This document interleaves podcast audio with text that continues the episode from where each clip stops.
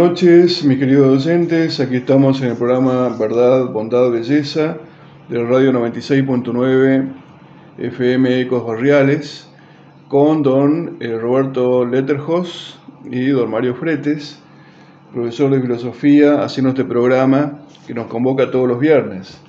¿Qué tal Roberto? Buenas noches, ¿cómo estás? Hola Mario, hola, ¿cómo está? Este, Bien, bien, acá arrancando nuevamente, este, ya prácticamente el fin de año. Eh, y bueno, saludando a toda la audiencia que, que tan amable nos está escuchando. Muy bien, Roberto, aquí estamos nuevamente en un programa especial por el fin de año y nosotros seguimos eh, comentando este misterio inmenso de la Navidad, que como ya decíamos en el programa anterior, no se agota en un solo día. ¿Eh? La Navidad, que es el hecho de cambiar la historia y divide la historia en dos, eh, no puede ser solamente un solo día, sino que sigue la tradición de las antiguas fiestas judías que duraban por lo menos una semana. Así que vamos a tener en el tiempo litúrgico de Navidad hasta casi mediados de enero. ¿eh? En este tiempo vamos a seguir justamente reflexionando sobre este tema tan importante para la historia de la humanidad y que eh, me parece a mí, Roberto, que no ha sido todavía valorado, eh, al menos, o está siendo olvidado al menos por la sociedad nuestra, la sociedad occidental sobre todo. Bueno, queríamos explicar un poquito por qué todavía eh, a fin de año seguimos con el tema de Navidad. Y justamente la razón es esa, que no habría un 2022 si no hubiera nacido Cristo. Eh, antiguamente, pero no tan antiguamente, en el siglo pasado, por ejemplo, mejor dicho, en el siglo XIX, todavía eh, se hablaba del año del Señor. Cuando uno escribía cartas, en particular los personajes importantes, pero también, por ejemplo, San Martín, Belgrano, en esa época, escribían Anus Domini tanto, o sea, año del Señor tanto. Si hubiéramos seguido con esa tradición, que no la tenemos más incorporada en nuestra, en nuestra sociedad, tendríamos que decir que estamos en el año del Señor 2021 y vamos para el año del Señor 2022. ¿Por qué año del Señor? Bueno, justamente por la Navidad. Es decir, en, el mundo occidental, eh, que usamos el calendario gregoriano, todo se comienza a contar a partir de Cristo. Cuando se deja de reconocer ese hecho como un hecho fundamental, eh, bueno, vuelven nuevamente las corrientes que intentan cambiar el calendario. Por ejemplo, eh, bueno, como ustedes saben, por ejemplo, los chinos usaban o usan todavía otro calendario. Eh, usan el calendario occidental porque, bueno, para comunicarse con nosotros, por eso tienen de hecho el calendario chino. Pero para nosotros, para el mundo occidental, eh, el mundo que viene de esa revolución que se produjo en el Asia, porque en realidad la religión judío-cristiana es una religión asiática también, todo comienza a, a contarse a partir de Cristo. Y así en general en todo el mundo. Bueno, muy bien. Eh, queríamos poner hoy eh, en la reflexión de esta noche eh, por qué es importante la Navidad y cuál es la novedad que tiene el cristianismo con respecto de otras religiones. ¿Por qué generó esa revolución hace dos mil años? ¿Y por qué sigue todavía generando reacciones dos mil años después? Porque que la Navidad no es un hecho del pasado lo demuestra, por ejemplo, la historia del siglo XX y la del siglo XXI. Todavía sigue siendo problemático el tema de la Navidad. Nosotros teníamos, por ejemplo, en la Rusia comunista del siglo XX, por hablar de un hecho de un hecho del pasado que no es tan, tan, no es tan, tan alejado, porque yo, si bien ya no soy tan joven, en mi juventud, en, el 89, en 1989, vi caer el muro de Berlín. Y ese sistema que había oprimido a la gente durante más de 50 años se cayó como si fuera un castillo de naipes. Bueno, ese sistema que había oprimido a tanta gente tenía un problema fundamental con el cristianismo. Si tenía un problema era justamente con la religión cristiana, en particular con el hecho de Cristo. Y esto que digo no es una cosa anecdótica, porque está en el centro neurálgico de lo que es ideología. La ideología marxista-comunista es fundamentalmente una ideología atea, que tiene problemas con todas las religiones, pero en particular tiene problema con una, que es justamente el cristianismo, el hecho de Cristo. ¿Cuál es el problema con el cristianismo? El problema con el cristianismo es que justamente es demasiado concreto no se queda únicamente en una nube. El Dios cristiano que viene en Belén, en forma de un niño, es un hecho revolucionario. Es alguien que entra en la historia. Eh, aquí hago un paréntesis para pensar en nuestra historia, en, en la historia de muchísima gente, en la, propia, en la cual muchas veces eh, le reprochamos a Dios su lejanía el hecho de que él eh, no se ocupe de nuestro problema porque pareciera una persona indiferente. Tan indiferente como puede, como puede ser cualquier hecho de la naturaleza, como la lluvia, como un perrito que pasa por la calle. Sin embargo, en Belén se nos dice una cosa diferente. Dios viene a nuestra historia y viene de una forma, la forma de un niño, de un niño que no solamente nos cambia la vida como nos cambia la vida todo, todo niño, sino que requiere nuestra respuesta, y no solamente de cualquier respuesta, de nuestro cuidado, de nuestro aprecio, ¿eh? de nuestro, de nuestro consuelo, como todos los niños. Entonces, es un Dios que entra de una forma eh, llena de ternura ¿eh? y solicitando una respuesta del hombre. Esas antiguas imágenes que ya se dan en la teología del Génesis, en la cual la serpiente le introduce al hombre la idea de que Dios es un Dios que compite, de que Dios es un Dios que está, en cierto sentido, eh, con una mirada hostil hacia el hombre, se rompen totalmente con la Navidad. Como dice San Juan Pablo II, Dios no puede estar más cercano. Con la Navidad, Dios está dentro de la familia del hombre, asume su propia naturaleza, que es algo de lo cual vamos a hablar eh, a lo largo de este programa qué tipo de naturaleza asume y cómo. Y hace suyo todo lo humano. No se puede, a partir de Cristo, justamente relacionarse con Dios en el cristianismo, saltando lo humano. Esto significa que toda la realidad humana le pertenece. Toda la realidad humana tiene que girar en torno al niño de Belén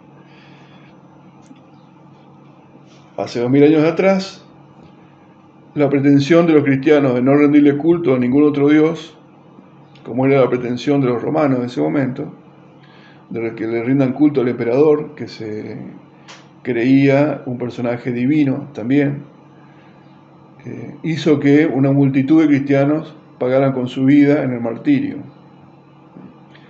Porque justamente eh, el Dios cristiano no acepta ningún eh, Dios, digamos, al lado de Él, porque justamente Dios es Dios. el Dios cristiano ya fue identificado en sus, en sus líneas fundamentales por la misma filosofía griega. Si alguien es Dios, no puede ser más que uno, si alguien es Dios, no puede ser más que todopoderoso. Es decir, no puede haber otro Dios más que Dios.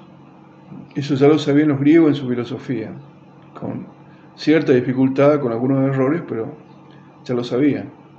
La inteligencia humana tiene también esa capacidad. Bueno, esto decimos solamente para introducir este tema. ¿eh? Eh, ¿Por qué el Dios cristiano es tan resistido? ¿Por qué fue resistido hace dos mil años? ¿Por qué el niño de Belén sigue siendo resistido? En la Rusia comunista llegaban hasta el extremo de querer prohibir la Navidad, Roberto. Se la tomaron con el, árbol de Belén, con los abetos, y entre 1929 y 1939 prohibieron eh, las representaciones navideñas. Fueron intentos, eh, intentos infructuosos porque al final esa misma población que ya era cristiana de antes, o sea, todo el pueblo ruso que, era, que fue educado por la Iglesia Ortodoxa, nunca dejó de tener aprecio por el niño de Belén y nunca dejó de representarlo de alguna manera. Pero bueno, justamente a las pruebas me remito, esto está en la historia, cualquier persona que, que tenga acceso a Internet se puede dar cuenta de eh, los terribles problemas que tenían justamente los jerarcas comunistas para eliminar de corazón de los rusos eh, el, niño de Belén, bueno, el misterio de la encarnación. El Dios que se encarna es un Dios potencialmente peligroso para cualquier ideología. Sí, este, yo como tu principal espectador acá en el programa, pero también haciéndome un, oyente más, poniéndome en ella, eh, escuchándote y llevando adelante esto, digo, qué raíces tan profundas que, ha, que puso Dios eh, en la historia, que lo hace presente lo hace presente eso en, la realidad de, cada, de cada pueblo o de cada tiempo, pero siendo presente y actual. Pero ¿cómo es la presencia, esa presencia actual? Es siempre dándole la libertad, la importancia y la trascendencia al, ser humano.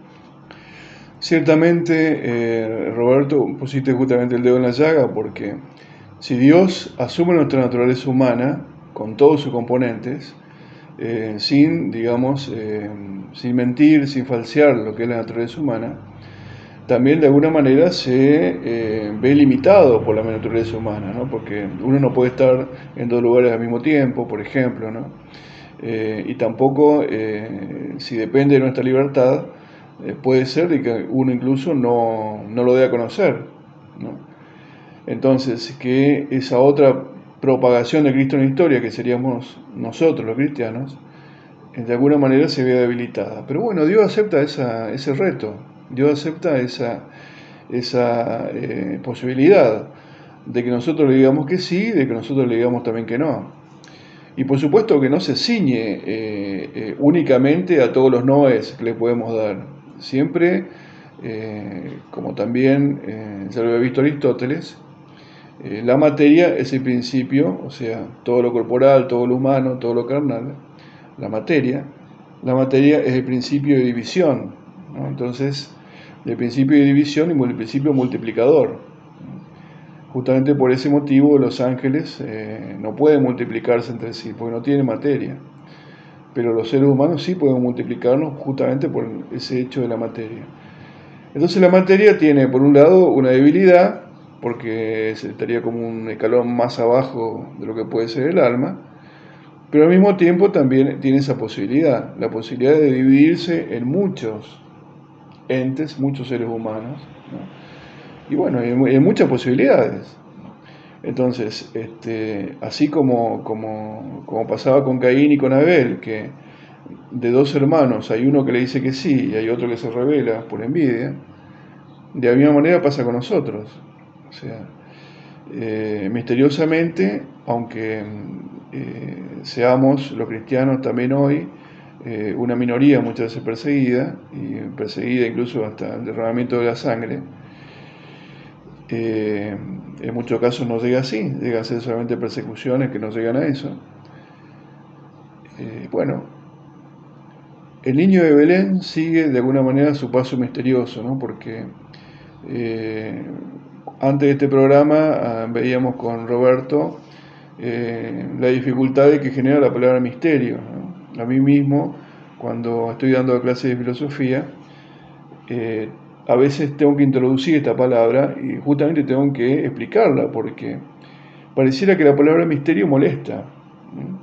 La palabra misterio eh, no es lo incognoscible, la tierra incógnita. La palabra misterio en el fondo significa aquello que no termina nunca de conocerse.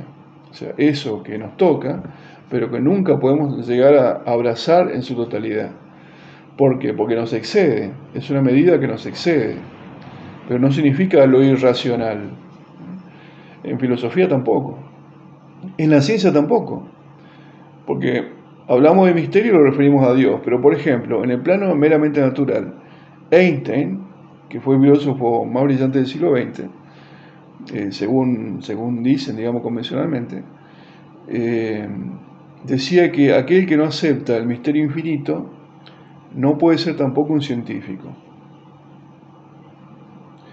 Porque si uno investiga la naturaleza, siempre se, siempre se da cuenta de que llega una X que tiene que volver a comenzar de vuelta con la pregunta. ¿no? Entonces llega una pregunta y al mismo tiempo se, desata otra pregunta, que lo lleva más allá a otra pregunta. Es como una X que continuamente se va desplazando. Pero eso no significa que la realidad sea irracional, significa justamente que la realidad natural también es un misterio. Es un misterio que no se puede abrazar en su totalidad.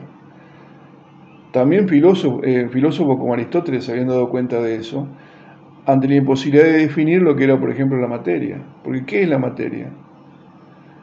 que parece algo tan concreto.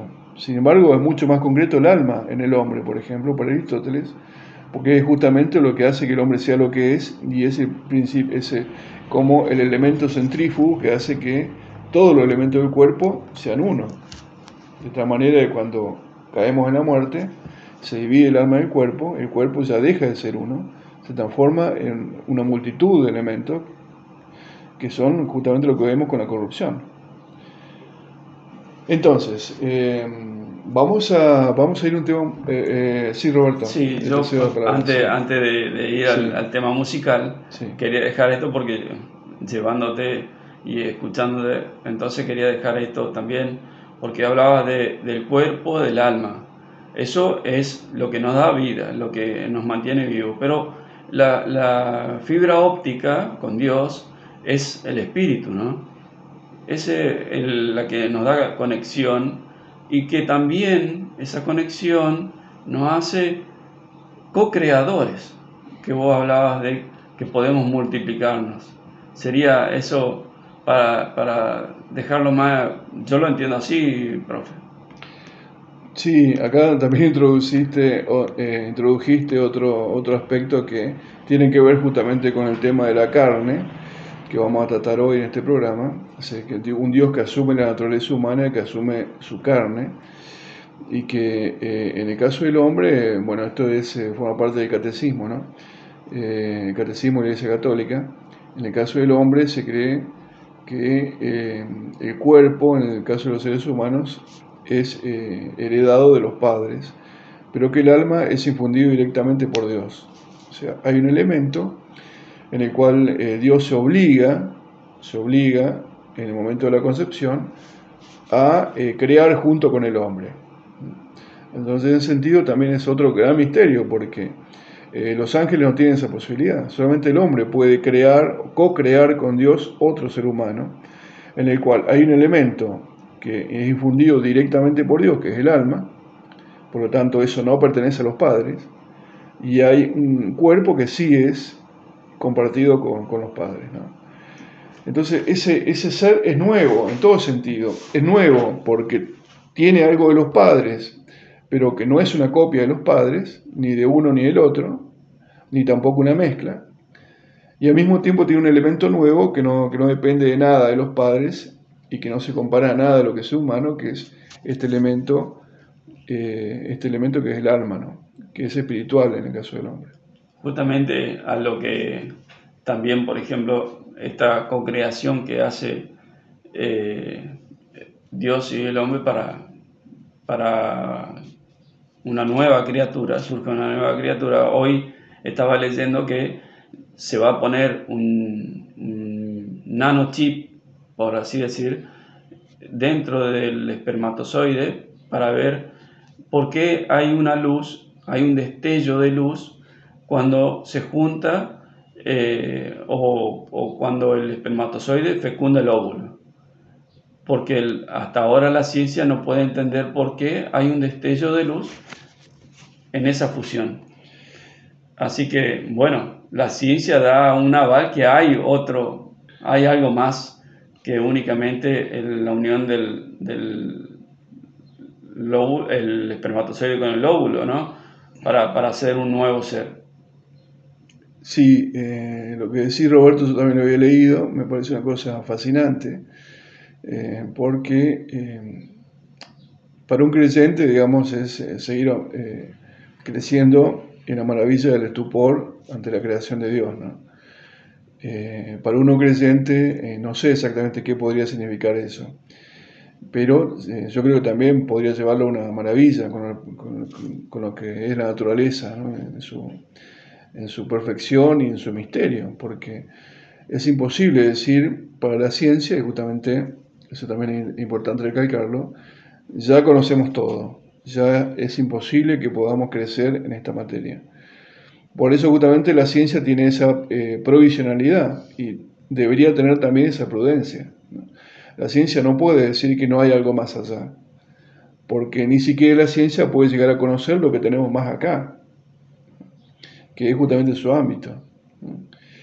Eh, esos dogmatismos en los cuales caen algunos científicos afirmando, por ejemplo, de que no hay Dios o, digamos, de que la materia es lo único que puede explicar eh, todo el fenómeno cosmológico, incluso del hombre, son justamente eso, dogmatismos.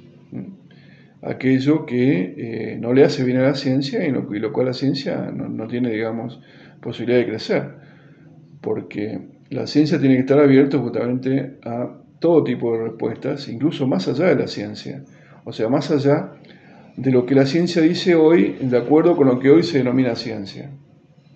Porque si tuviéramos que retrotraernos lo que la ciencia significaba al principio, estaría mucho más abierta a lo que dice la filosofía y la religión que lo que la ciencia hoy está abierta, porque era más abarcativa.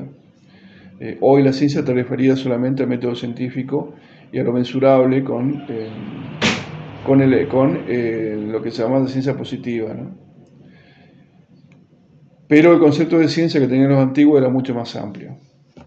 Era un conocimiento por sus causas.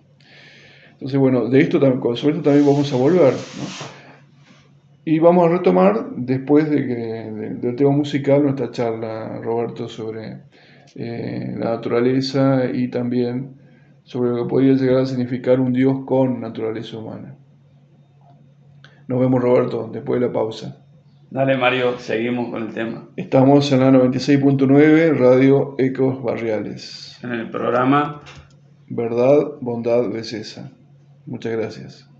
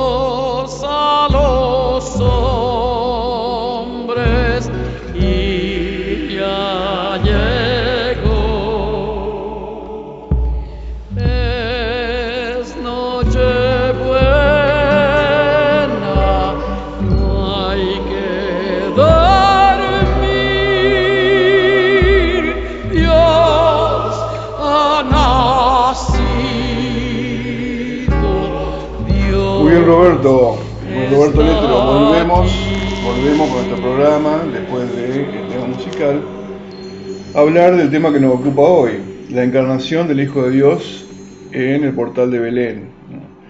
¿Qué significa que, Dios se hubiera encarnado y por qué fue un hecho revolucionario? Es la gran línea divisoria de las religiones. No hay religiones que digan esto, solamente la religión judío-cristiana habla de un Dios que se hace hombre. Y esto, que es una afirmación extraordinaria, eh, ha suscitado mucha controversia en nuestro mundo desde la encarnación de Cristo hasta ahora, en particular con esos sistemas políticos totalitarios. Pero, eh, ¿qué es lo que se le puede reprochar a la encarnación? Eh, esta, esta novedad, esta novedad para que nos viene a revelar y a romper muchos mitos.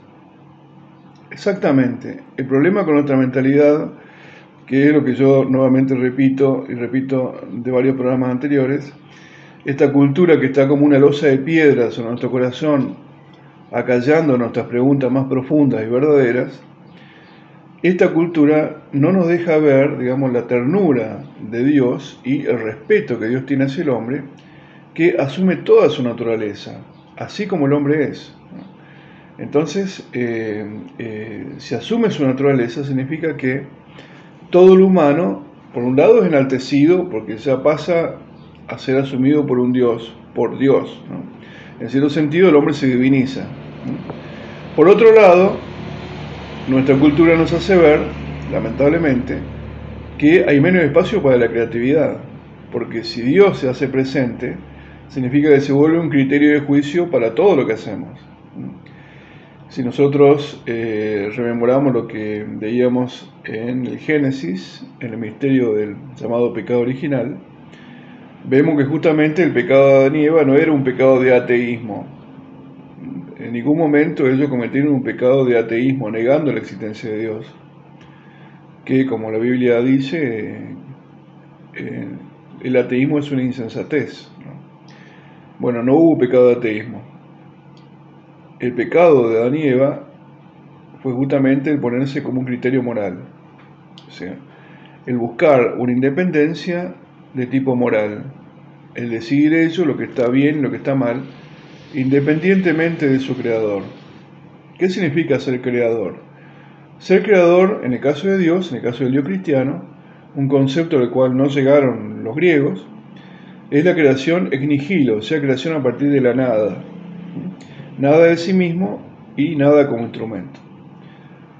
Si ese Dios crea de la nada, si no es tampoco un simple demiurgo, como opinaban los griegos, del Dios al cual ellos identificaban como Dios, el demiurgo es simplemente un organizador de la materia que ya existía eternamente, porque no llegaron al concepto de creación de la nada, los griegos. Si ese Dios crea de la nada, significa que también pone sus leyes a la naturaleza. Y es justamente lo que la ciencia ha descrito desde que es ciencia. Y la, filosofía ha descrito desde que es filosofía.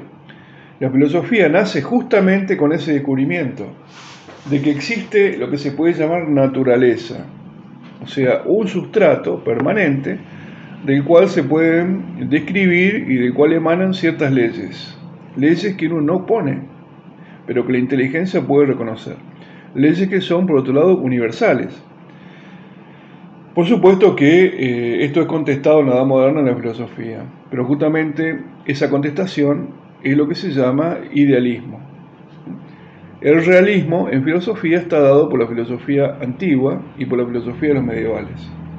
El hombre moderno rompe con esa tradición y comienza, digamos, a ponerse en el centro del pensamiento y, por supuesto, de una manera totalmente arbitraria, pretende cada vez más, a partir de Descartes en adelante, decirle a la realidad cómo la realidad tiene que ser, decirle a la realidad cómo la realidad tiene que funcionar. Dicho de otra manera, el hombre tiene cada vez más la pretensión de ser Dios. Esto que yo digo no es una afirmación de tipo teológica, que podría también serlo.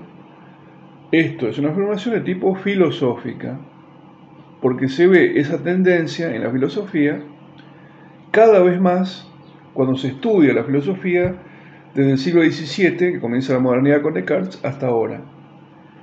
La pretensión del hombre de ponerse en el centro de la realidad y querer dictarle a la realidad todo lo que tiene que ser esa realidad. Incluso hasta Nietzsche, y a partir de Nietzsche, la pretensión de crear la realidad, de la nada, así como crea Dios. Entonces, imagínense lo que es en esta mentalidad la noticia de que Dios se hace hombre. Esta, esta noticia que la que vos hablabas y, yo, por ejemplo, comparo la Navidad este, con, con el aprecio, como vos decías, ese, esa ternura, como arrancaste vos con el programa hablando de esta ternura. Y la tomo, por ejemplo, cuando, por ejemplo, eh, hago eh, hincapié en esto, en, la amistad que tenemos, Mario. Yo eh, me aprecio con vos, tengo un gran aprecio para vos, con, tu persona, no porque quizás no, no te equivoques o, o sea el perfecto, pero te aprecio por muchas cosas. Esa ternura es la que Dios hace con el hombre, hace exaltar toda la belleza y la plenitud y darle una centralidad, ¿no? ¿Cuál es la centralidad entre vos y yo? En la amistad que tenemos. Bueno, esa centralidad es la que Dios hace con el ser humano. Lo pone en el centro de todo. Lo pone en el centro. Y es como decía Nietzsche, eh, en, el, en el libro del Anticristo, ¿no? un libro, digamos, bastante complicado si uno es cristiano, porque Nietzsche es profundamente anticristiano, sobre todo anticristiano, de la misma manera que la cultura que vivimos es profundamente anticristiana, cada vez más y casi sin tapujos. ¿no? En, el tema de la Navidad también, este, hay que tener en cuenta que en este nacimiento también este, este nacimiento del, amor en su más máxima expresión, también ahí nomás, en la vereda del frente, está la contra. Está lo que viene a chocar con esto y lo que estamos hablando ahora, Alguien que no, no le quiere dar la autenticidad que tiene que tener la Navidad. Justamente, claro, muy bien, Roberto, porque justamente en el fondo la pretensión de eh, independizarse totalmente de Dios, como era la pretensión, digamos, de Adán y Eva, aparentemente, si volvemos a releer el misterio del pecado original en los orígenes, eh, o esa autonomía pretendida por ellos de una manera radical, se vuelve a poner de vuelta hoy de manifiesto, ¿no? Esa tendencia tímida pero terca voluntad de extravío, como diría un sacerdote, que se llama pecado original, se vuelve a poner de vuelta hoy eh, en todo su esplendor, en todo su juego, ¿no? porque eh, tenemos una rebeldía íntima hacia Dios y eso eh, tendríamos que reconocerlo. Primero porque es justo reconocer la verdad. Hay una resistencia ante Dios, no solamente una tendencia a verlo como lejano, incluso como hostil a todos nuestros proyectos, sino también una resistencia a involucrarnos con Él. Entonces eh, eh, Dios viene a nuestro encuentro en la Navidad de una manera totalmente impredecible, porque ¿quién hubiera imaginado que el Dios que hace todas las cosas, el cosmos. Eh, el Dios creador, el Dios legislador, el Dios omnipotente, vendría de una manera tan impensada, tan vulnerable, ¿no? Como puede ser un niño, tan poca cosa, ¿no? Porque encima en una familia de pocos recursos y en esas afirmaciones eh, que, la Biblia hace de una manera tan discreta como es la, como es la Biblia, ¿no? que no, está muy dada, digamos, a, a los desabruptos como la literatura moderna, eh, en esa discreción total que tiene el Evangelio cuando dice, vino los suyos y los suyos no lo recibieron. Pero ¿cómo puede ser que los suyos no, no lo reciban? Solamente los pastores, prácticamente obligados por unos ángeles, ¿no? por una manifestación extraordinaria, eh, fueron los únicos que se dieron cuenta de, de este hecho excepcional. Pero, pero a todo eso también le agregamos que, que viene y se instala en una cueva, maloliente, se, eh, haciéndose eh, uno también con toda la, la naturaleza, que el burrito, que, en complemento con todo, Mario, en complemento con todo. En complemento con todo, sí. Y eh, devolviéndole la centralidad del hombre de una manera distinta y verdadera de la que la filosofía moderna y la cultura moderna le había devuelto al hombre, porque en realidad el hombre con la modernidad sufre un despojo, tanto en su inteligencia como en sus condiciones, incluso de vida. Porque de hecho hoy volvemos a vivir en momentos en los cuales se puede hablar de esclavitud, tanto a nivel internacional, porque existe de vuelta la esclavitud como algo normal, ya digamos la práctica, incluso la piratería como algo normal, cosa que se había prácticamente eliminado del mundo con el cristianismo. Eh, por ejemplo, el tema de la esclavitud, ¿no? que en Europa eh, se abandona después de la conversión de los pueblos al cristianismo. Eh, entonces hay un retroceso cultural y social, porque justamente hay un abandono del cristianismo en todo el mundo. es un fenómeno mundial. Ahora bien, eh, eh, volviendo al tema, digamos, que nos convocaba al principio, y sin dejar de lado esta conmoción, pues esta sorpresa de la cual hablábamos con Roberto, que puede durarnos toda la vida, tranquilamente, porque es una cosa totalmente inexplicable esta iniciativa divina. Mm, antes de hacer el programa hablábamos con Roberto de que eh, querer hacerse hombre para Dios eh, implica una diferencia más grande que la que nosotros tenemos con un gusano. Es decir, eh, es una cosa totalmente impensable que Dios quiera hacerse alguien de una naturaleza inferior. Ya un ángel es una naturaleza inferior, obviamente para Dios, y por otro lado superior a nosotros cuanto más si quiere hacerse un hombre. ¿no? Entonces, sin embargo, en el centro de la creación no están los ángeles, sino que está el hombre, ¿no? está el hombre, de una manera también eh, impensable. O sea, uno no puede decir exactamente qué es un hombre, porque evidentemente para Dios es un ser realmente importante. Muy buenas noches, mis queridos docentes. Aquí estamos en el programa Verdad, Bondad, Belleza del Radio 96.9 FM Ecos Barriales con don eh, Roberto Letterhos y don Mario Fretes, profesor de filosofía, haciendo este programa que nos convoca todos los viernes.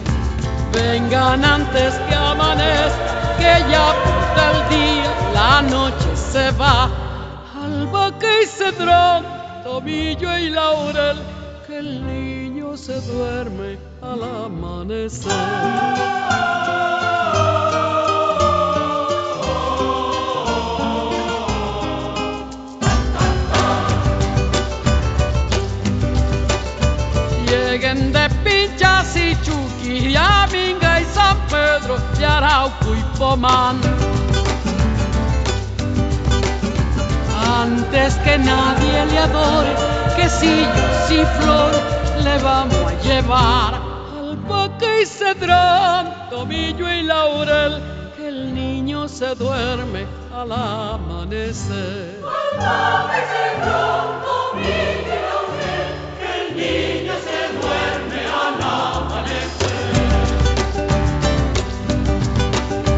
Pídanle a Julio Romero caballos de paso y su mula de. Con cajas y con guitarra iremos cantando llevar albahaca y cedrón, tomillo y laurel, que el niño se duerme al amanecer.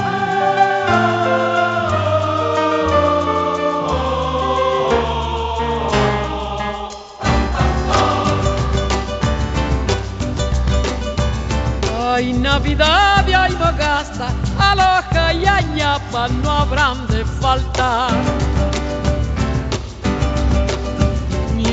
La luna riojana se muere de ganas de participar, albahaca y cedrón, tobillo y laurel, que el niño se duerme al amanecer. Que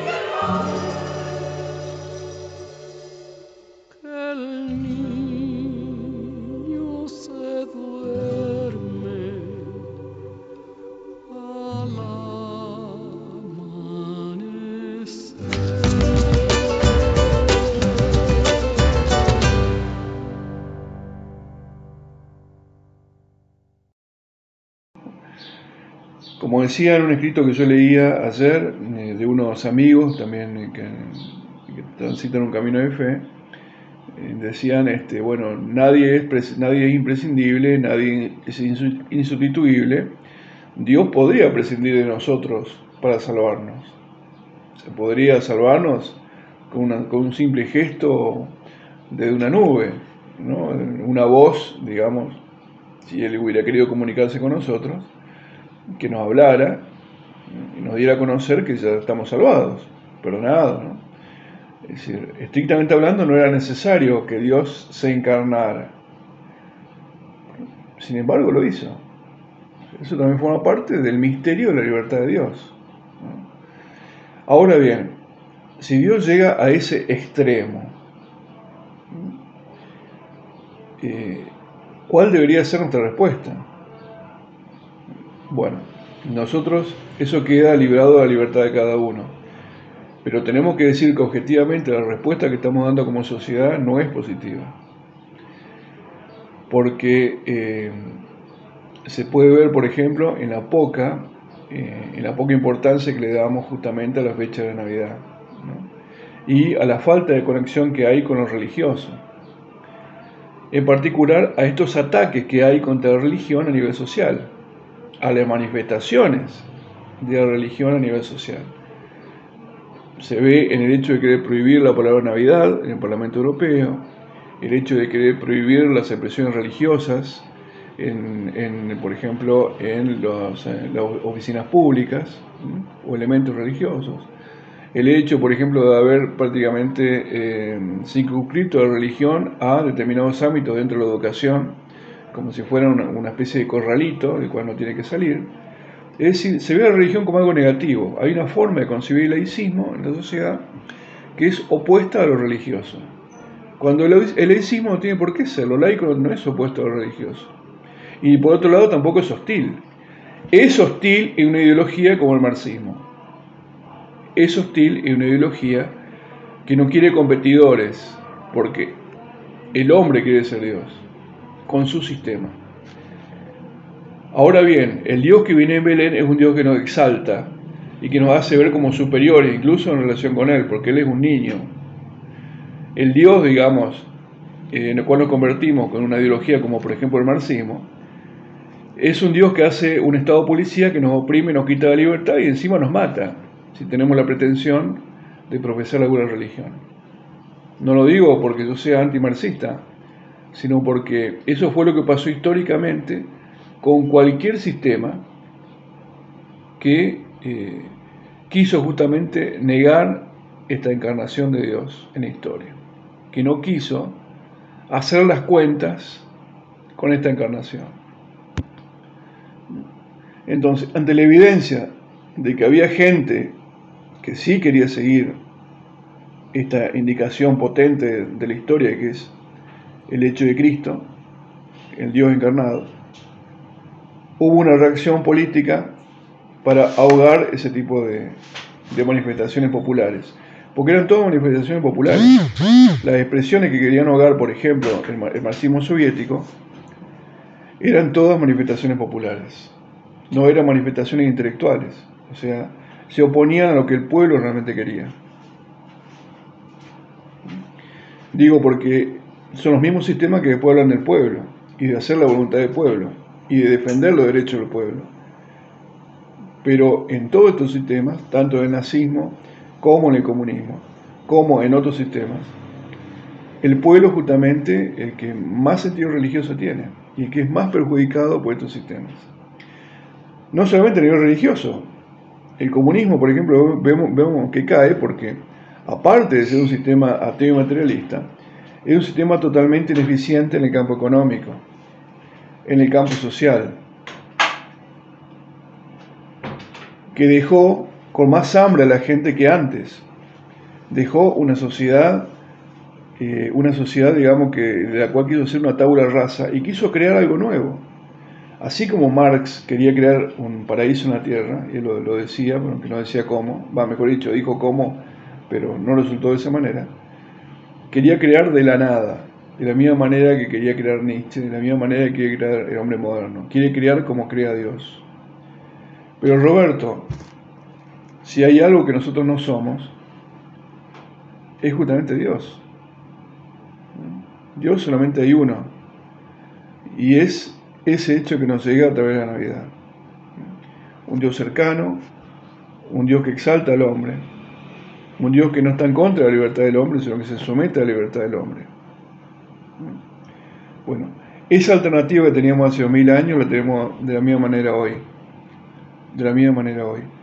Y yo quisiera, si, si, si vos querés, Roberto, abordar lo que dice la, la Biblia y la teología con respecto de la carne que asume, que asume Jesús en el pesebre, para que se pueda ver cómo los cristianos podían identificar esa ternura de Dios con el hombre, hasta qué punto Dios se identifica con el hombre, el Dios cristiano, ¿no? que no es el Dios budista, que no es el Dios de los musulmanes, que no es el Dios, que es un Dios diferente. Esto que, que también estaba remarcando, que tan grande fue este acontecimiento que Dios se hace uno con nosotros, en nosotros, eh, que han salido todos estos cánticos que venimos escuchando a lo largo de estos programas y que también llama a la poesía.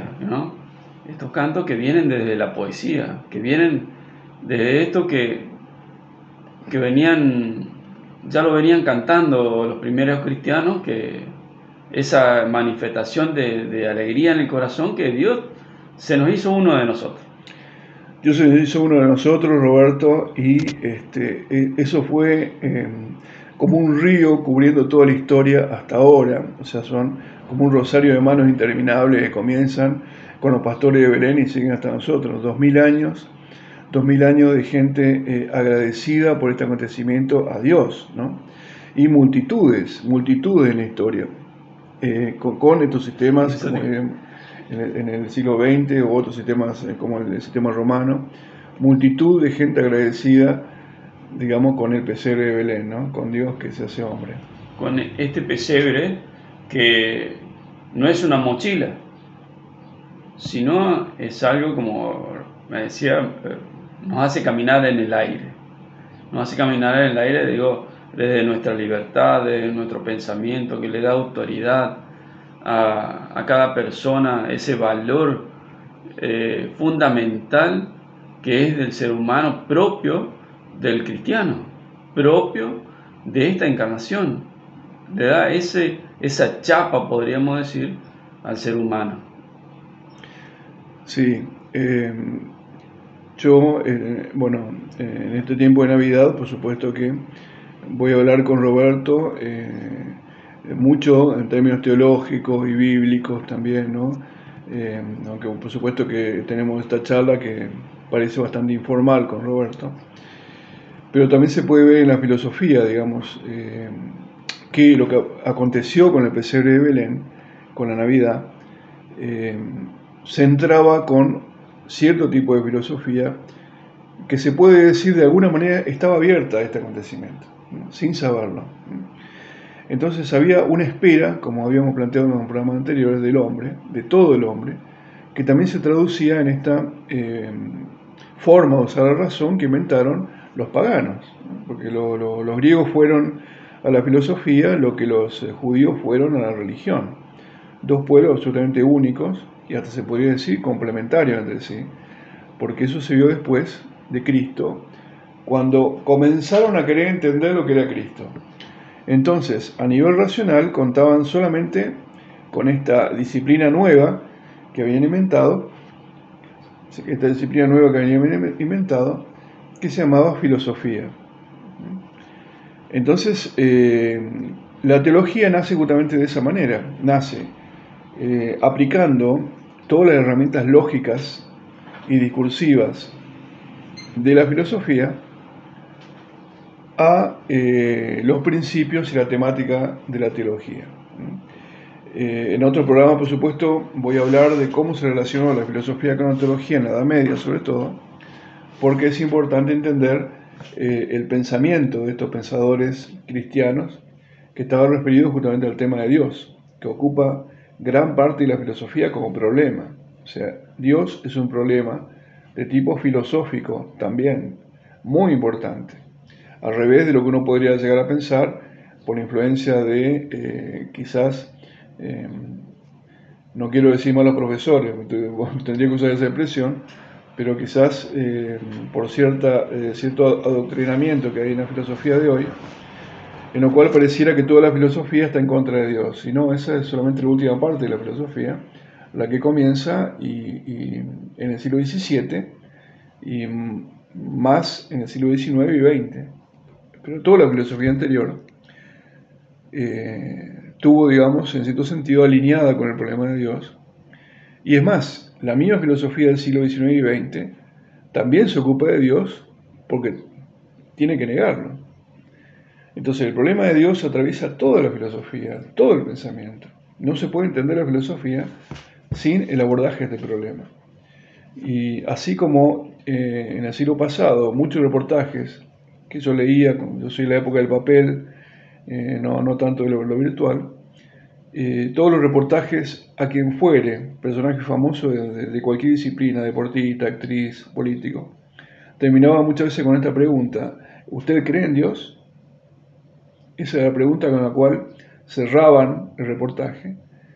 Y ahí la persona respondía. Pero normalmente se terminaba el reportaje con, con muchísima frecuencia con esa pregunta. ¿Por qué? Porque ese es el punto de fuga, el punto focal del cual uno puede mirar la vida de cualquier persona y de cualquier sociedad. ¿Cómo se para ante el problema de Dios? Entonces, eso que los periodistas serios de ese momento habían identificado como la pregunta capital con la cual poner un broche de oro a un reportaje de cualquier tipo, para permitirle a la persona que leía entender últimamente a esa persona, porque eso es lo que permitía entender de última a una persona. Este, eh, hoy se vuelve nuevamente capital como lo fue siempre. ¿Cómo estamos parados nosotros con respecto de Dios? Como personas y como sociedad. Yo ya tengo una respuesta, Roberto. Como sociedad, pésimamente parados. Por eso no podemos esperar eh, un momentos felices. Pero eh, bueno, ahora te cedo la palabra. Después del tema musical vamos a abordar el problema teológico de la carne de Cristo. Yo, para cerrar esto, lo que vos estabas diciendo, porque eh, si bien se ha dejado de, de, preguntar esto en cada reportaje, vos, pero también hay hoy personajes muy importantes que dicen yo el talento que tengo, por ejemplo, para dar un, nombre como Messi, que, lo conocemos todos, que también es argentino, que dice, el talento me lo regaló Dios. Después, bueno, yo en mi libertad lo fui aceptando y perfeccionando, como, pero el talento que tengo en mis piernas, dice, las piernas me las puso Dios. Es una manifestación en esta época, porque lo hizo antes de Navidad, espectacular para el cristiano esto son esos detalles que le pone la piel de pollo, ¿no? Y se muestra que cualquier persona sencilla, porque a mí la impresión que me dio siempre Messi, eh, que era una persona muy sencilla, muy, muy, muy honesta, ¿no? Incluso sus amigos, los demás futbolistas lo dicen, por ejemplo, Messi, eh, que podría estar en el piso cada vez que lo tocan, por ejemplo, cuando juega, cuando juega un partido nunca se tira, por ejemplo, eh, tiene, tiene algunas actitudes que son extrañas, incluso en el mundo del deporte hoy, ¿no? Eh, lo cual me indica que para reconocer estos hechos no hay que ser un genio, sino simplemente tener la libertad de una persona sencilla, una honestidad, y como decía eh, Santa Teresa la Mayor, como se llaman a Santa Teresa de Ávila, para diferenciarla de Santa Teresa de Santa Teresita del Niño Jesús, Santa Teresa la Mayor decía, humildad es últimamente verdad. Qué, qué lindo esto que nos comparta Mario, eh, lo voy a reiterar muchas veces porque quedamos así como muy sorprendidos, yo también, eh, como tu primer, este, decíamos siempre como oyente, entonces, después del tema musical, vamos a seguir charlando. Vamos a seguir charlando ya teológicamente, eh, analizando pasajes del Evangelio según San Juan sobre eh, qué significa que, Cristo o que Dios ha asumido nuestra carne, concretamente, nuestro cuerpo. Bueno, Roberto, seguimos después del tema musical. Esto es eh, FM Eco Barriales 96.9, programa Verdad, Bondad y Belleza. Muchas gracias.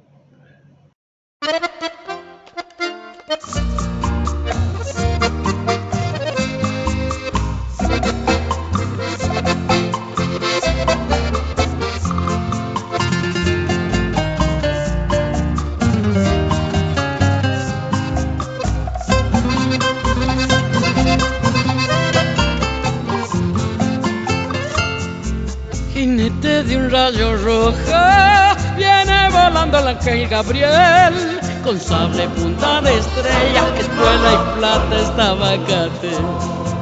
Que Dios te salve María, la más bonita cuñata y la flor está floreciendo, crece la sangre tu Soy la esclava del Señor, que haga su voluntad.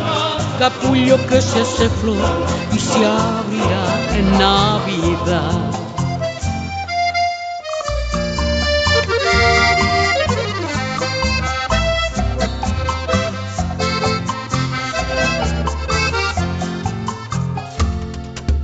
Ángel Gabriel ya vuelve al pago donde se encuentra Dios. Amo parejo angelito que tan contento te vuelves vos.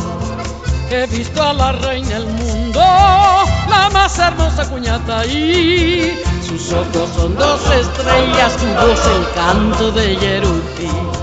Soy la esclava del Señor, que él haga su voluntad capullo que se hace flor y se abrirá en Navidad.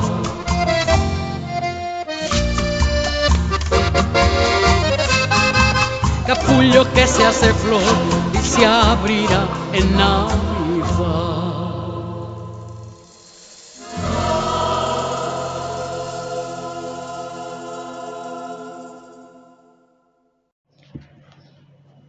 Muy bien, mi amigo Roberto Leteros. Eh, seguimos con eh, la parte teológica del programa, que es justamente donde nos habíamos comprometido a analizar eh, con el texto de la Biblia qué significaba justamente que Dios asumiera la naturaleza humana, dónde se ve, dónde asume la naturaleza humana y qué pista nos da el mismo evangelista, San Juan en este caso, sobre qué podría significar esa carne que asume, porque genera un montón de controversias también a nivel teológico, eh, sobre todo teológico.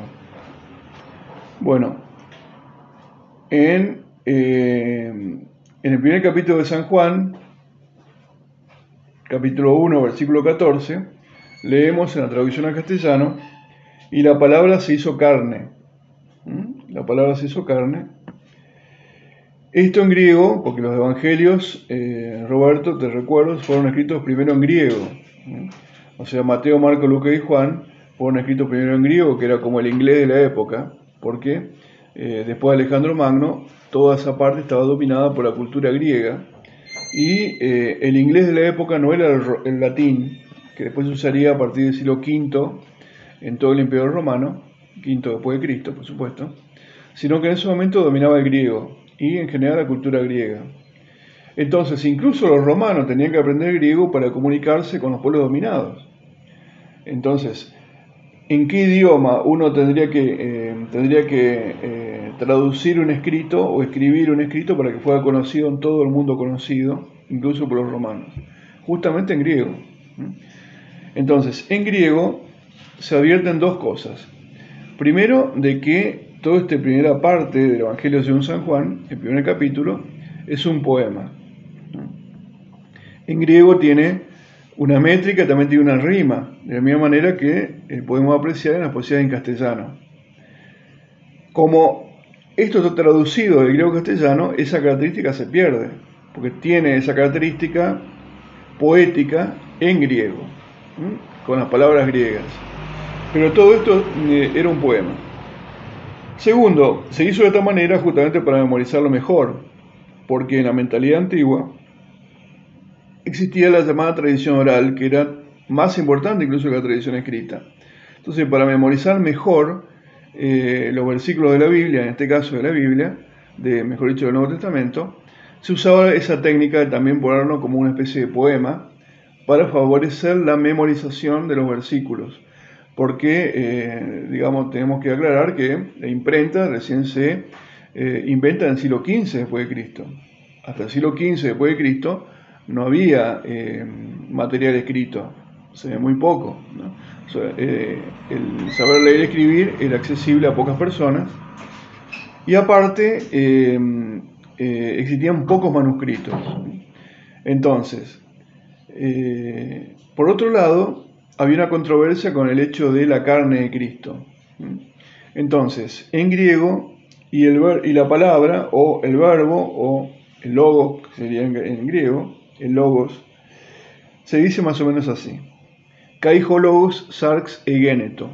Kaijologos, kaijologos, y el verbo, sarx, carne, egeneto, se hizo. Se usa la palabra sarx para decir carne, pero no es la carne, eh, la carne que nosotros vemos, digamos, como la carne de vaca o la carne de algún otro animal, sino que es la carne en su debilidad. La carne que está tendiendo, podríamos decir, a la corrupción. La carne en toda su fragilidad.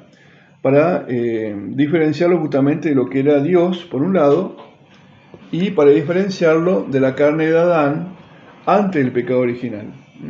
Que si bien teológicamente no se puede saber exactamente cómo era Adán antes del pecado original, seguro no tenía la carne debilitada que por un lado se enferma y que también se muere.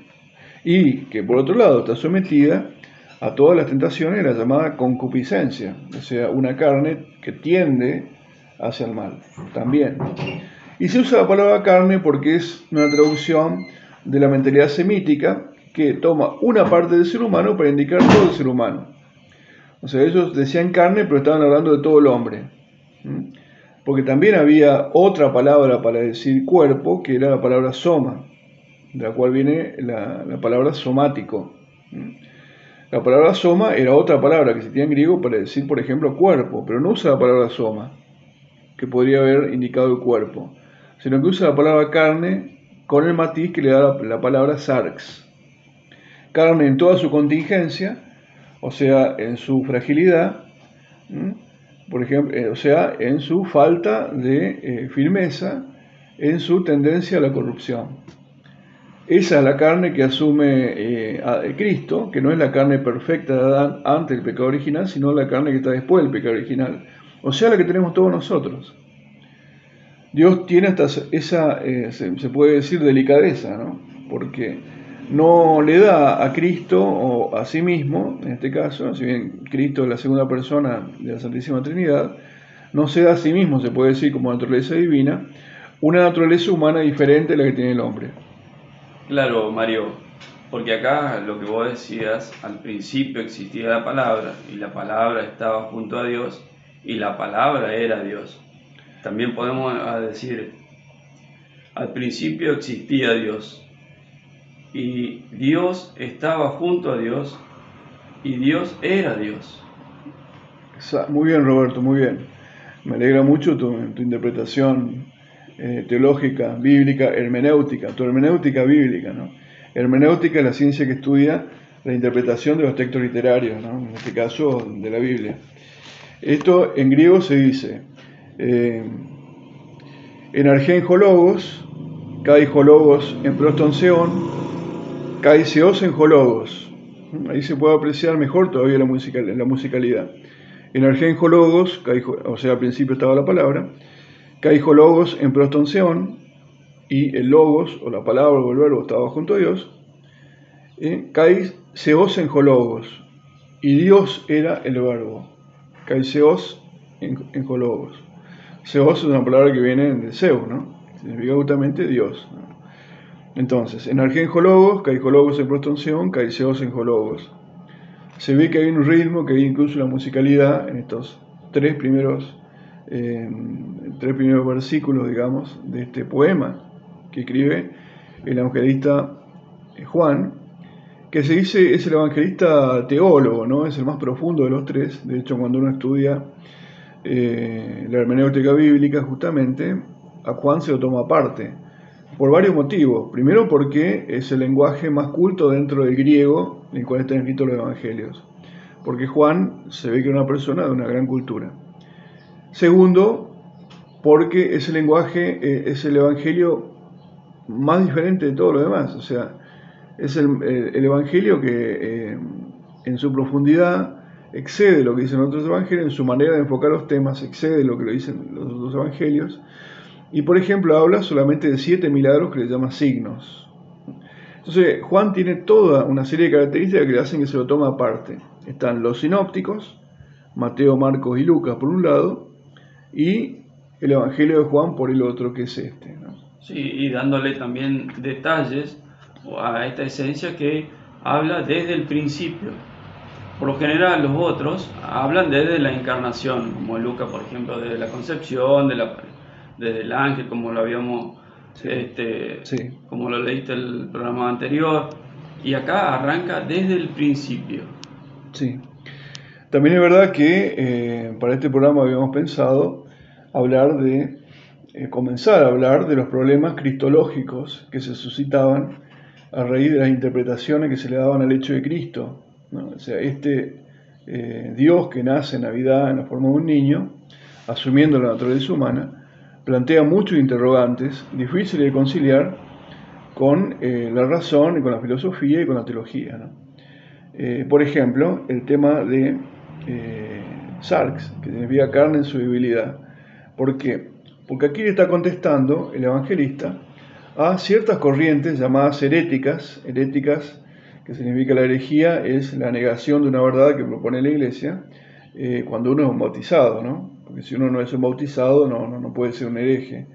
Cuando uno es bautizado, cristiano, católico, eh, negar una verdad que propone la iglesia de manera firme o eh, dudar pertinazmente, dice el catecismo de ella, hace que uno incurra en lo que se llama técnicamente una herejía negar una verdad o dudar de ella cuando hay motivo de dudar de ella.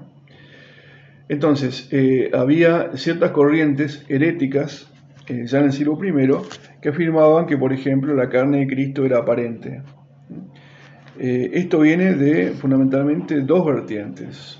La, la, gran vertiente que se llama gnosticismo, que es una herejía justamente, mm, que viene del griego gnosis, que significa conocimiento, y que afirmaba que eh, había dos principios, generalmente uno bueno y otro malo, que es bueno, el espíritu por un lado que es bueno y todo lo material que es malo. Por lo tanto, en el hombre también, la mirada antropológica era que eh, el hombre era nous o inteligencia, como dirían los griegos, que era algo bueno, pero que estaba encerrado en un cuerpo que era malo. Entonces lo material es malo y lo espiritual es bueno. Esta corriente gnóstica fue eh, muy perniciosa para la iglesia y continúa en cierto sentido hasta hoy. En toda esa corriente espiritualistas, en la cual acentúan más, por ejemplo, el espíritu, que el cuerpo en desmedro del cuerpo. Cuando el hombre es una unidad. O sea, el hombre no se puede entender sin el cuerpo. Por eso justamente eh, San Juan le responde a ese tipo de corrientes que negaban la importancia y la concretez del cuerpo de Cristo, usando la palabra sarx. Cristo asume el cuerpo y lo quiere asumir, y quiere asumir este cuerpo eh, mortal que es el cuerpo del hombre, que puede morir. Y por otro lado, cuando habla del principio, también está asumiendo, también está contestando a otras corrientes heréticas, porque fue un momento de una gran efervescencia en el pensamiento eh, teológico y también filosófico después, en el cual está contestando juntamente a esos eh, que afirmaban que en realidad Jesús tampoco era Dios. Y en estos primeros tres versículos vemos que Jesús es Dios. O sea, no solamente cuando él dice al principio existía el logos o la palabra o el verbo, y la palabra que se identifica justamente con, Jesús estaba junto a Dios, y además dice, y la palabra era Dios. O sea, el verbo, o sea, Jesús, era Dios. Eh, no era en un sentido de pasado, sino era en un sentido definitivo. Entonces, eh, hay otra característica más.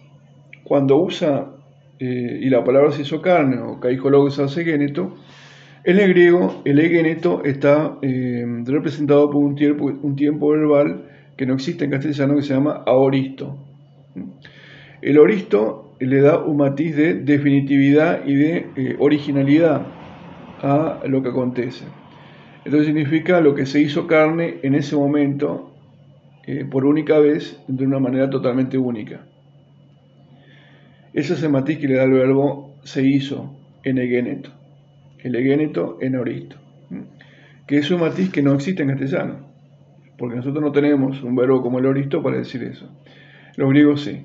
Por eso hay un montón de matices que le dan profundidad al texto que se entienden en griego cuando uno lee en griego, pero que se pierden cuando uno traduce a castellano, como a otro idioma. Entonces eh, pasa lo que dicen los italianos cuando hablan de los traductores, que dicen, que parece que se repite como una constante, traductore traditore, o sea, traductor traidor. El traductor siempre es un traidor porque no puede reflejar exactamente lo que dicen las palabras del original. Bueno, pero esto justamente es eh, el, resultado de la encarnación. Es decir, el hecho de que Dios se encarne en la materialidad del cuerpo también indica que se encarna, digamos, y que puede ser traducido a diferentes lenguas, algunas remarcando un aspecto, otras remarcando otra. Pero forma parte de esa plasticidad que tiene justamente la materia y también de ese límite, que puede ser mejor expresado en algunas lenguas y menos expresado en otras, pero que todas tienen esa posibilidad de expresión. Todo lo que yo estoy diciendo sería contestado por, eh, estoy seguro que a un filósofo le haría, le haría chirriar los oídos porque justamente la filosofía moderna, en particular la del siglo XX, se ha dedicado a dinamitar todo lo que se llama en la filosofía del lenguaje, a dinamitar el lenguaje y hacerlo prácticamente eh, incapaz de poder transmitir algo verdadero. O sea, todos eh, los ataques que vinieron hacia la teología, vinieron justamente de la filosofía del lenguaje en, gran parte del siglo XX. Me imagino eh, que remarcando todos estos puntos y dándole más minuciosamente todos estos detalles, eh, entonces para aquella cultura, para los que entendían el griego, era mucho más chocante todavía que para nosotros pensar en esta encarnación, ¿no? Imagínate que vos decís, ¿cómo puede ser? Siendo eh, Dios, se mete en esta realidad. Exactamente, que era lo que hablábamos antes del programa, Roberto, en esas eh, charlas, digamos, nutritivas que siempre tenemos antes de comenzar el programa, en la cual este, planteábamos que eh, hay una distancia enorme entre Dios y nosotros, mucho menor que la que hay entre nosotros y un gusano. Es como que nosotros quisiéramos ser un gusano y es más o menos eso lo que Dios hace encarnándose, ¿no? Entonces era una cosa, eh, por lo menos de nuestras categorías mentales, es una cosa totalmente eh, inconcebible, ¿no? Totalmente, eh, no solamente, este, casi prácticamente extravagante de, Dios, ¿no? Porque, ¿por qué quiere, quiere hacer su nombre cuando en realidad pierde todo lo que justamente lo hace un Dios, ¿no? Eh, entonces, en las categorías mentales y filosóficas de los griegos, esto era una cosa absolutamente inconcebible. Era casi como recaer en la mentalidad mítica de los semidioses, en la cual había una mezcla entre dioses y hombres, y que fue superada justamente por la purificación que realiza de los dioses la filosofía. O sea, una persona culta griega no podría eh, adherir al cristianismo si no tuviera una cierta conversión en su mentalidad, que es justamente lo que propone Pablo, una, metanoia, una conversión de la mentalidad, porque eh, lo que propone el Evangelio en, San Juan no es contradictorio, pero es chocante con la mentalidad, la cultura, que en ese momento era la cultura griega. Era muy difícil de traducir en términos lógicos y filosóficos eh, la pretensión cristiana de que Dios asuma la naturaleza humana también.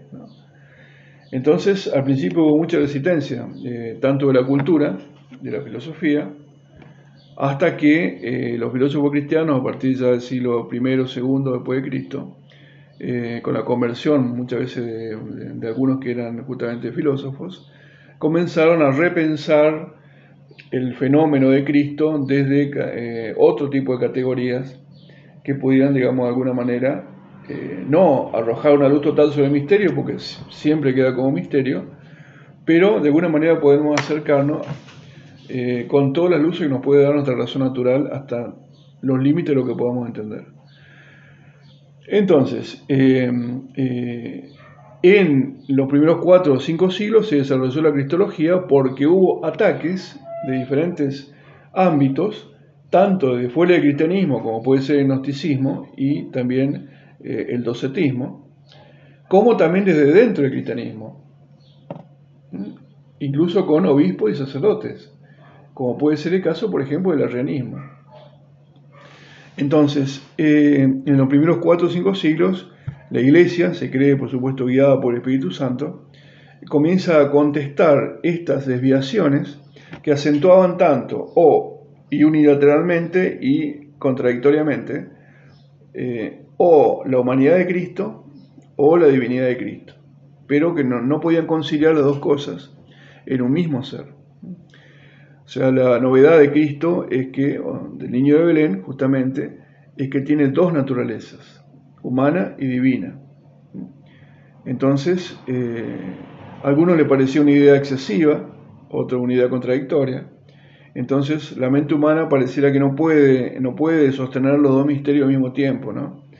O sea, eh, y tuviera que elegir por una cosa o tuviera que elegir por la otra.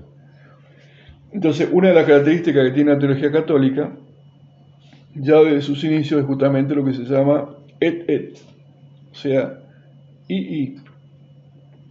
Acentúa una cosa y también la otra al mismo tiempo. O sea, eh, no resuelve las cosas como contradicciones que tiene que, tiene que elegir eh, tomando partido por una o por la otra. A diferencia de lo que se dio en la teología protestante, que muchas veces está caracterizado por el out-out, que significa el o-o, o esto o lo otro. Entonces, estas eh, disquisiciones que yo estoy haciendo son del mundo teológico, ¿no? que bueno, que obviamente, digamos, no tiene por qué saber una persona que no se dedica a la teología, pero que eh, ya de alguna manera puede dar un cierto, una cierta orientación de por qué la teología católica afirma algunas cosas y por qué la teología protestante afirma otras o no puede afirmar otras cosas. Es justamente por eso, porque en el, ya en el ámbito católico eh, se buscó conciliar, o mejor dicho, respetar lo que se, eh, de última, queda en el fondo como un misterio. Pero tratando de distinguir exactamente cada una de esas partes que componían ese misterio. Entonces, en el caso de eh, gnosticismo, que tendía al espiritualismo, acentuaba al espíritu en contra de la carne y también así en su mirada antropológica, a la mente e inteligencia en contra del cuerpo, se da el docetismo, en unión con el docetismo que afirma justamente por esa rey gnóstica que tiene el docetismo, que es una herejía del primer siglo, del primero y segundo siglo, después de Cristo, que la carne de Cristo era aparente. O sea que Cristo no podía tener una carne real viene justamente de doqueo, que significa apariencia, una palabra en griego. Los docetas afirmaban eso, una, una herejía que por otro lado fue combatida y rechazada por la iglesia de los primeros siglos, porque se afirmaba justamente lo que no se quería afirmar, que la carne de Cristo fuera aparente. No, si hubiera sido aparente, si hubiera tenido solamente naturaleza divina y no hubiera tenido naturaleza humana, eh, no hubiera podido salvarnos como nos salvó, porque justamente si nos salva, nos salva porque tiene esa comunicación con nuestra naturaleza. Como dijimos al principio, Dios podría haber prescindido de esa forma de salvación, podría no haberse encarnado, podría no haberse encarnado, pero si se encarnó, lo hizo no en apariencia, como decían los dos zetas, sino que era una verdadera encarnación. Dios asume toda la naturaleza humana y la naturaleza humana que está representada por las arcs, que no es una carne especial para el Hijo de Dios, sino que es la misma carne que tenemos todos nosotros. Sometido, sometido a tal punto que, que nace en un bebé, con toda la fragilidad que, con la que habíamos hablado anteriormente, y también sufriendo y pasando todo lo que lo mismo que vivimos nosotros, Nace como bebé y nace en una familia, nace, nace con una madre y nace con un padre, que también era un padre humano, un padre adoptivo, como se dice, pero era un padre humano, verdaderamente padre, y que se hizo cargo de su familia como sería cargo cualquier padre, que tuvo que eh, sacar a María y José, eh, digo, perdón, al niño y a María en el medio de la noche para huir cuando tuvieron que huir a Egipto, ¿no? También siguiendo esa estela misteriosa del pueblo judío que también tuvo que estar en Egipto como esclavo. ¿no? O sea que eh, Jesús nació en una familia, fue también un inmigrante, fue un migrante, eh, fue pobre, eh, estuvo, digamos, exiliado, fue perseguido, al final fue acusado en un juicio injusto y al final fue muerto en un juicio injusto. Hasta el punto también que, por ejemplo, cuando hace esta que se pierde en la caravana, que vuelve al templo y lo encuentran ahí sus padres, eh, termina el texto diciendo, eh, y siguió sometido a ello, sujeto a ello, dice el texto bíblico. Que quiere decir que también era obediente a sus padres terrenos. Exactamente, a sus padres terrenos, eh, porque era verdaderamente hombre. O sea, era verdaderamente Dios y era verdaderamente hombre. Y Jesús no tenía persona humana la persona de Jesús una persona divina. Es decir, era una persona divina que tenía dos naturalezas, la humana y la divina.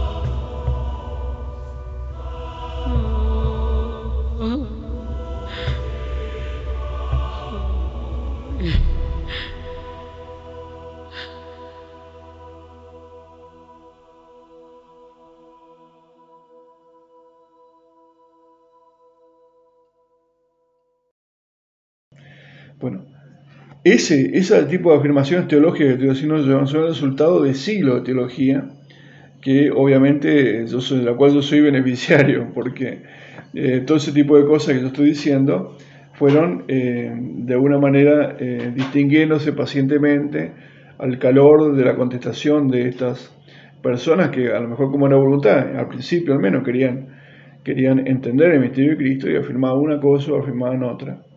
Entonces, ¿cómo entender esa relación entre las dos naturalezas? ¿Cómo eran esas dos naturalezas? ¿Cuál tenía preeminencia sobre la otra y cómo? Fue un misterio que eh, a la cristología le llevó siglos contestar. Pero también, este, volviendo para atrás, un par de, programas atrás, ya arrancaste explicando a dónde nos llevaba esto eh, desde la filosofía, también que estos eh, los griegos ya venían como descifrando, que vos decías casi con una inteligencia angelical, los primeros programas, si el, oyente no, no, sigue como yo te vengo siguiendo, eh, ya ellos venían como descifrando algo.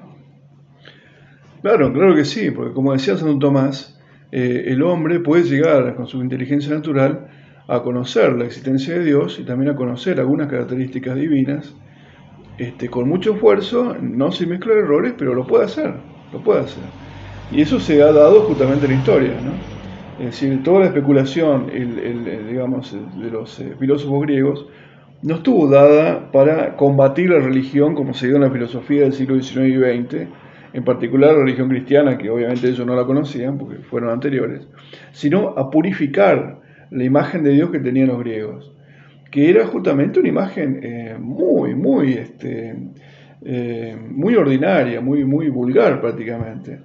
Entonces, eh, a pesar de eso, increíblemente, a pesar de que el dios que era Zeus en su momento, el dios, digamos, el gran panteón politeísta griego, era un dios bastante controversial y este, incluso hasta eh, participante hasta de cierta vulgaridad y cierta corrupción a nivel moral, a pesar de eso los filósofos no se hicieron ateos.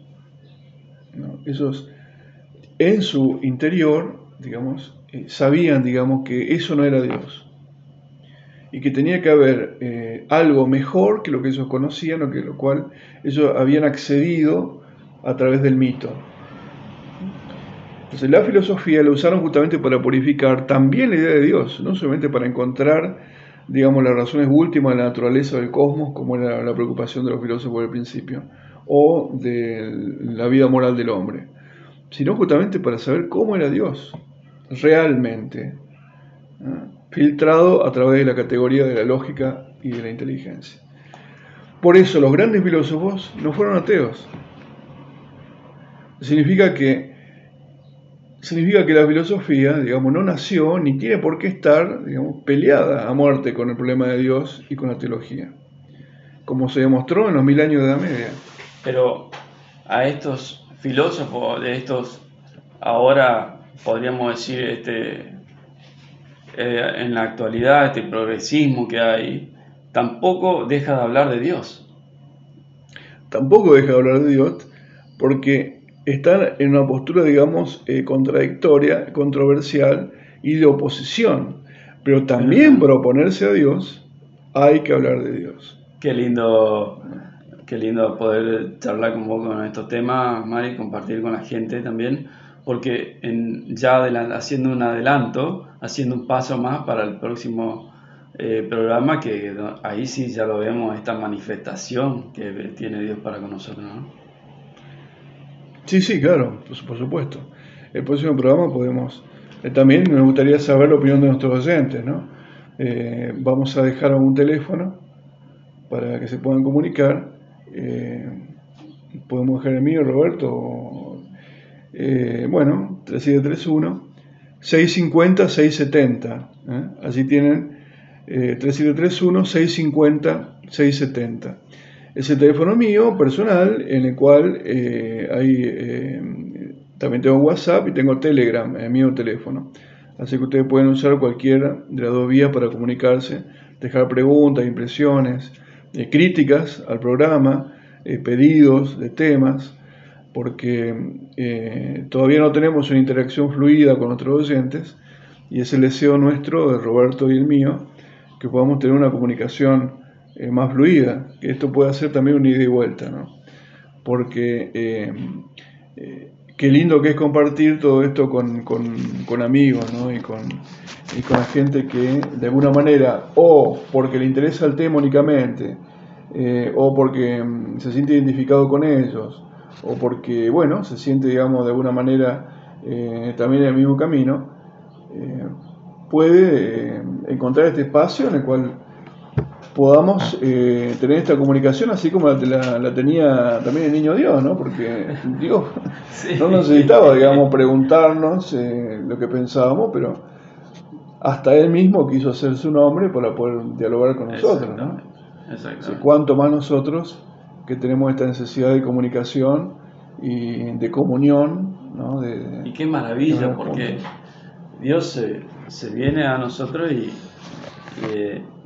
del, tú a tú y todavía lo podemos llegar a tratar así, ¿no?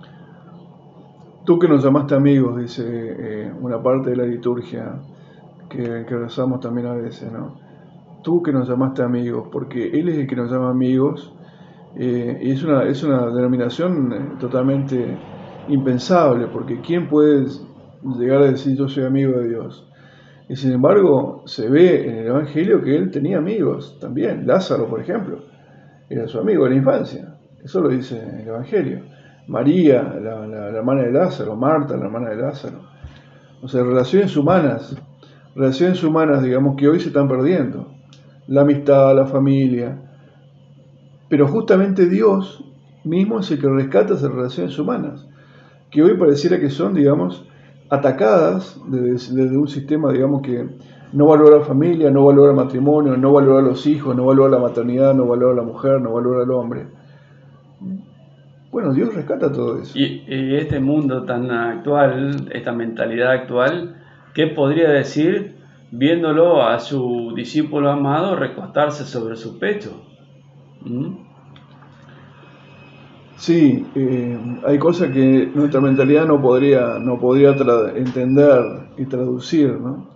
Pero ese tipo de manifestaciones de, familiaridad y de, intimidad este, entre dos amigos, o casi entre un hermano mayor y un hermano menor, porque recordemos que Juan era el discípulo también más joven de, todos ellos, eh, no sé si llegaba a los 20 años, eh, son cosas que se siguen dando, por ejemplo, en la cultura de los árabes. Eh, por ejemplo, en Pakistán. En Pakistán a pesar de, por supuesto, son sociedades que están muy lejanas de la nuestra y que tienen eh, eh, también formas, digamos, de, culturales de manifestación del afecto distintas, se puede ver, por ejemplo, eh, caminar como una cosa normal a los varones, en particular aquellos que son amigos, tomados de la mano por la calle, vestido con su vestimenta típica que normalmente digamos una especie de túnica que usan también junto con un pantalón ¿no? y con la cabeza cubierta. Eh, no es una cosa desusada que entre dos personas que se tienen un afecto muy grande también se tomen de la mano, incluso eh, siendo varones. Siendo varones y también, por ejemplo, hoy ya podemos encontrar videos en, en YouTube, por ejemplo, en las páginas, que se baila también entre, entre muchos varones agarrados de la mano ese afecto que para nosotros eh, como podría ser chocante, pero para ellos ese tipo de afecto, sí, los besos, la cantidad de besos que se dan, eh, los abrazos que se dan, es eh, Dios lo hacía también con sus discípulos. bueno, por ejemplo, claro, por ejemplo, en la cultura rusa, la deportación de afecto van variando. En la cultura rusa hay una foto muy famosa de dos líderes políticos que se están dando un beso en la boca en la era soviética, porque el beso en la boca también en la cultura rusa, incluso entre los hombres, no tiene ninguna connotación sexual. Eh, de hecho, por ejemplo, en la Edad Media, eh, bueno, en la Edad Media, por ejemplo, el beso en la boca significaba el signo de una entrega total. Si una persona que, eh, un hombre que besaba en la boca a una mujer, era ya un signo de un compromiso total, total. Eso significaba que tenía que casarse con esa persona. No estamos hablando de mandar relaciones, estamos hablando de darle un beso en la boca, que era el signo de una entrega total. Entonces, eh, para que veamos que obviamente se, pueden traducir de una manera muy diferente a nuestra cultura esas expresiones de afecto con diferentes connotaciones. Eh, ¿Por qué no? ¿Por qué pensar de que era una cosa desusada el, recostarse sobre el pecho de, un amigo en la cultura en la cual eh, se había criado Jesús? Bueno, también en la cultura donde se había criado, Jesús, el, usar el pelo largo es una cosa corriente. Hoy eh, también vuelve a ser una cosa más o menos corriente, pero en ese momento era incluso más corriente que hoy. O sea, las expresiones de cariño, de afecto van variando con el tiempo. Eh, pero una, cosa queda clara, uno puede ver, digamos, esa, esa, esa conmoción ante, ante Jesús en todas las épocas más allá de las culturas, más allá de las traducciones culturales que podamos hacer, más allá de la distancia. Es decir, todavía, todavía vemos sistemas que persiguen al niño de Belén. Todavía vemos personas que se enamoran de Cristo. También es notable, es notable eh, en la persona hoy, hoy, en este postmodernismo, cómo se aprecia, cómo se la distingue una persona que realmente está maravillado con ese misterio de la encarnación, con, ese, con esa persona que acepta y le dice sí a esa encarnación de Dios. Sí, estaba pensando Roberto que sería interesante quizás, ¿no? Eh, que en el próximo programa eh, contemos cómo nos alcanzó a nosotros este misterio, ¿no? porque eh, yo puedo hablar, por supuesto, mucho más de la filosofía y también de la teología, de la hermenéutica. Podemos seguir y lo vamos a hacer con diferentes deformaciones que hubo en cuanto al entendimiento de Cristo, que son las herejías, ¿no? Estos acentos unilaterales que se dan muchas veces a una naturaleza o a la otra. Pero qué lindo sería quizás eh, brevemente contarle a la gente en algún programa posterior cómo nos llegó a nosotros este anuncio. porque eh, yo me dedico a la filosofía y también estudio teología, pero no ha sido porque sí. Estoy haciendo un programa de radio como este, pero tampoco es por un, interés eh, solamente filosófico, solamente teológico, sino porque a mí me pasó algo con este niño de Belén. Sí, exactamente. Yo, por ejemplo, vengo de, ser peón rural, que ahora, bueno, no estoy ejerciendo a esta profesión, pero también, pero así y todo, vengo maravillado con, esta, con este nacimiento. Así es, Roberto. Roberto, peón, rural, eh, influencer, eh, el profesor Mario Fretes, que también tiene una larga historia detrás. Un, un, hermoso combo, aparte de los amigos que todavía están en nuestras espaldas, en nuestras mochilas, que también se van a ser partícipes en algún momento, ¿no? Sí, sí, Dios lo quiera que nuestros amigos también se sumen y se van a sumar en algún momento. Sí, claro que sí. Amigos que viven acá en Charata y amigos que viven más lejos, ¿no? Exactamente. Eh, pero bueno, eh, cuando mm, si, alguien llama en algún momento, deja un mensaje en WhatsApp o en Telegram al 3731 650 670, que es mi teléfono. Este, bueno, quizás así podamos eh, encaminar este programa a las inquietudes de nuestros docentes también, ¿no? Si quieren que traigamos a alguna persona o hacer algún reportaje que lo podemos hacer. Eh, yo ya hablé, digamos, de esta posibilidad real que se va a dar seguramente después de enero, de eh, comenzar a hacer alguna obra de teatro corta, ¿no?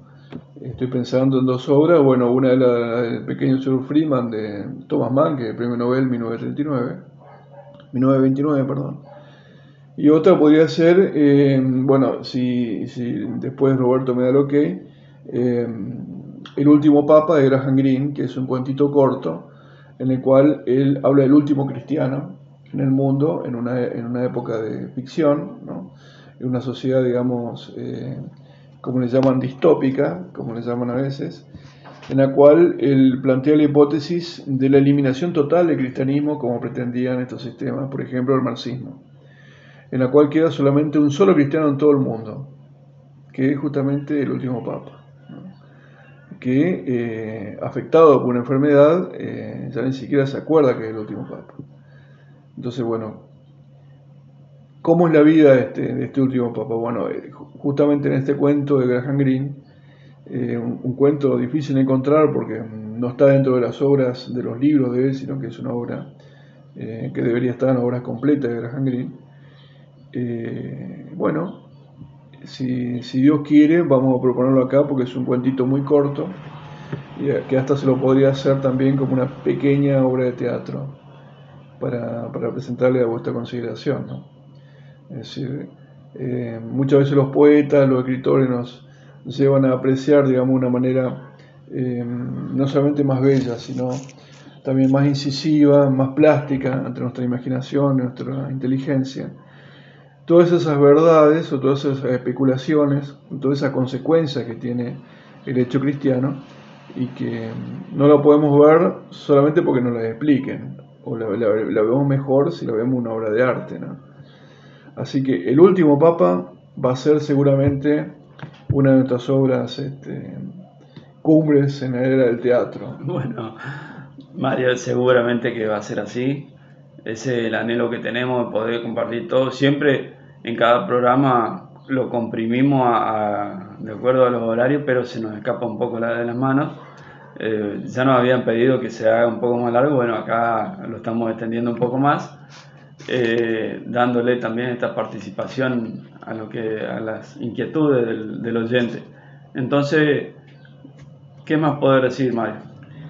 Bueno, invitarlos, eh, invitarlos a que participen en el programa, de alguna manera, están eh, de momento, digamos, los canales de YouTube habilitados. En, YouTube lo van a encontrar con el nombre Radio Trascendental. Radio Trascendental porque tiene que ver con verdad, bondad, belleza, que son trascendentales en filosofía.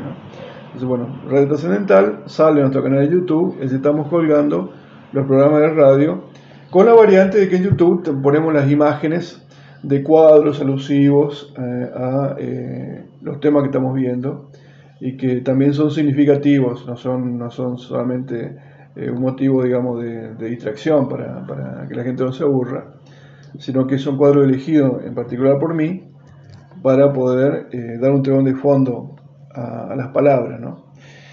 Entonces en YouTube, aparte de las palabras, también tienen estas obras de arte que pueden apreciar. Buscan en YouTube con el nombre Radio Trascendental. Bueno, el canal de Instagram, que es eh, eh, Verdad, Bondad, Belleza 00.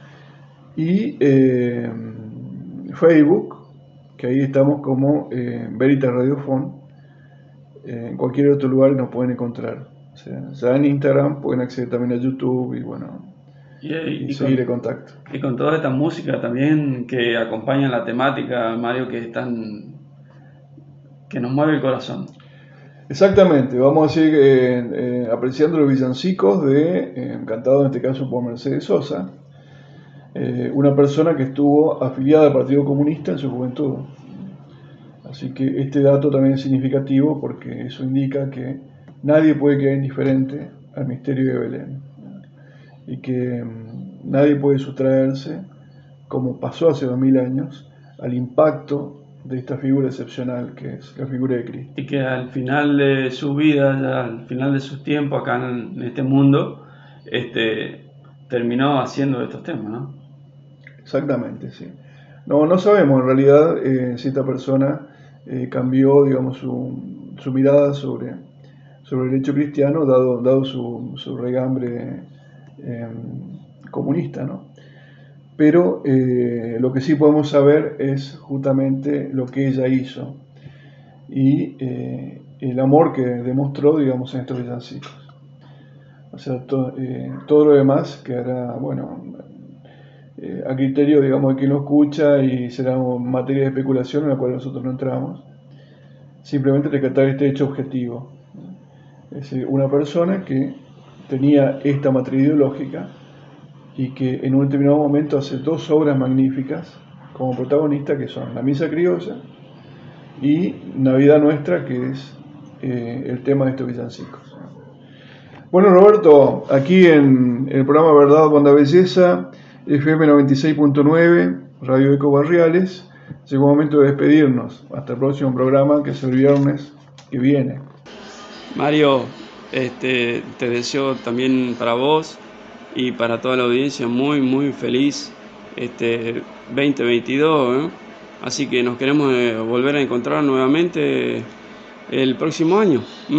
Así que que terminen bien este año en familia, eh, felices o también, como no, un abrazo virtual. Pero antes que nada le mandamos un muy fuerte abrazo y saludo por este fin de año a todas las comunidades y pueblos originarios que nos siguen, porque tenemos muchos amigos en los pueblos originarios. Roberto, que también nos escuchan a través de los medios virtuales. Eh, muchos de ellos hacen también ahora un curso de filosofía conmigo de manera virtual. Así que le mandamos un saludo enorme a don Julio Maldonado y su familia, de acá de la comunidad de las Tolderías, a don José Silguero de la comunidad de Pampa del Indio, del barrio Terugí, eh, a Priscila, a su, bueno, al yerno de don José Silguero, Lucio, Florecilla, Florencia, Angélica, a Isla González, que es su esposa, y a toda la gran comunidad de pueblos originarios extendida por el, todo el país, eh, que como repito, algunos de ellos también son algunos míos en este momento. Así que la comunidad de los pueblos Com, Mocoit, Tonocoté, las comunidades del centro y sur del país de pueblos originarios, les mandamos, Roberto y yo, eh, Roberto Léteros y María Fretes, un gran, gran saludo de fin de año. Que Dios lo bendiga.